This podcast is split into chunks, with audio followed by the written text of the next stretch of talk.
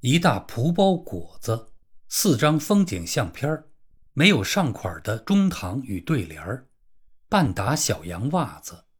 张大嫂全副武装来看李太太。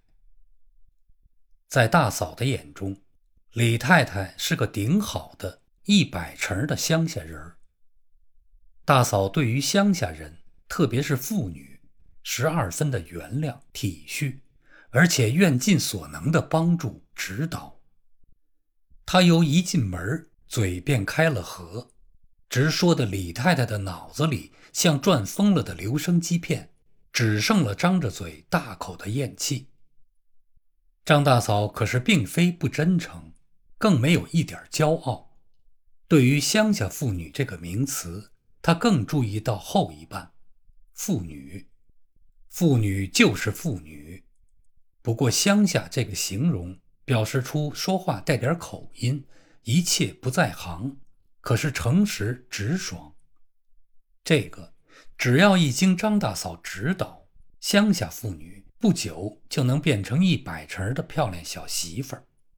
这是自信，不是骄傲。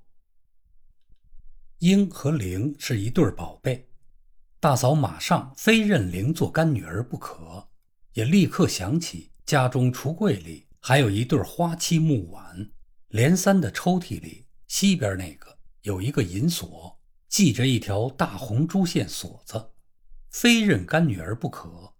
现成的木碗与银锁，现成的铃，现成的大嫂，为什么不连接起来呢？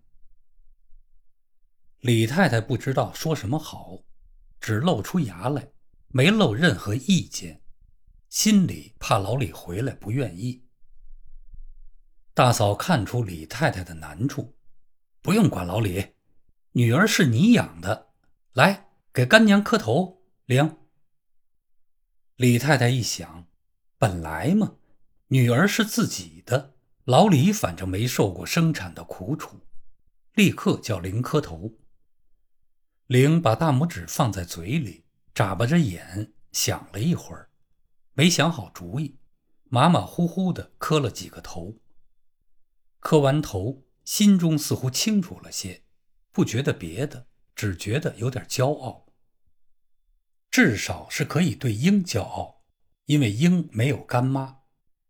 他过去拉住干妈一个手指头，干妈却是干的。因为脸上笑的都皱起来，像个烤糊了的苹果，红而多皱。鹰撅了嘴，要练习练习磕头，可是没有机会。大嫂笑着说：“我不要小子，小子淘气，看我这干女儿多乖。